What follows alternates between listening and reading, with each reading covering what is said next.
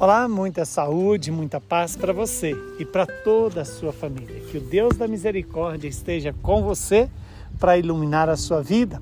O evangelho de hoje é Mateus 11, de 16 a 19. Naquele tempo disse Jesus às multidões: Com quem vou comparar esta geração?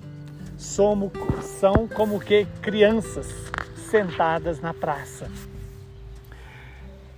que gritam para os colegas, dizendo: Tocamos a flauta e vós não dançais. Entoamos lamentações e vós não batestes no peito. Veio João, que não come nem bebe, e dizem: Ele está com um demônio. Veio o filho do homem, que come e bebe, e dizem: É um comilão e um beberrão, amigo dos cobradores de impostos e de pecadores mas a sabedoria foi reconhecida com base em suas obras. Palavra da salvação. Glória a vós, Senhor. Louvado seja Deus por esta palavra que vem para nos dar sabedoria. Sabedoria para discernir o tempo certo de cada coisa.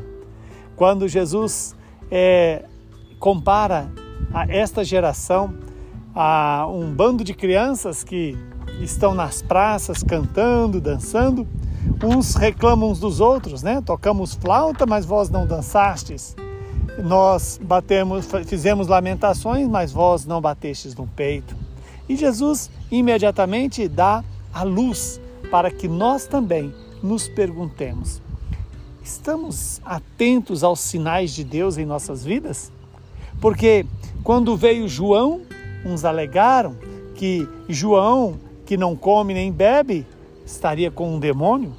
Jesus, que come e bebe com as pessoas, chamam-no de beberrão, de comelão e de amigo dos é, cobradores de impostos. Vemos aqui que o problema não está fora de nós, está dentro de nós, está dentro de mim.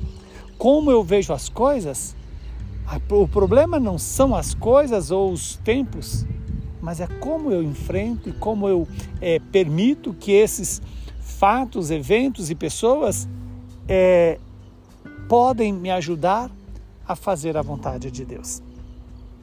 O Senhor hoje nos concede essa graça de nos perguntar: eu estou acolhendo as pessoas, os acontecimentos, sob a ótica da vida eterna, ou estou olhando tudo a partir da lógica terrena?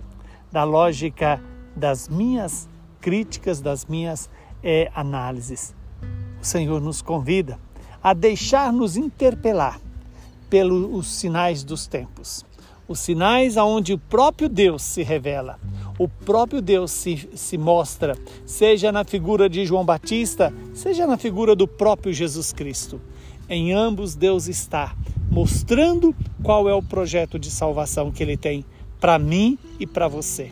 Qual é a forma que Deus quer que eu entenda, acolha e vivencie cada momento da minha história? E esse tempo é tempo de conversão. O tempo do advento é tempo de nos preparar, aproveitar as revelações que Deus tem para cada um de nós, na Sua palavra, na oração cotidiana, no amor ao próximo, na busca de uma conversão sincera. Para quê? Para que o Senhor renasça em mim, para que o Senhor seja recriado em mim, regenerado em mim, que a minha vida configure com as coisas que são do céu e não com as coisas que são da terra. Mesmo porque tudo aqui na terra vai passar. Beleza passa, dinheiro passa, é, bens passam, mas Deus permanece. E só quem está em Deus encontra a verdadeira felicidade que consiste em ter Deus na nossa história, iluminando a nossa vida. Que o Deus Todo-Poderoso nos abençoe, nos santifique, nos livre do mal e nos dê a paz. Ele que é Pai, Filho e Espírito Santo. Saúde e paz para você e para toda a sua família.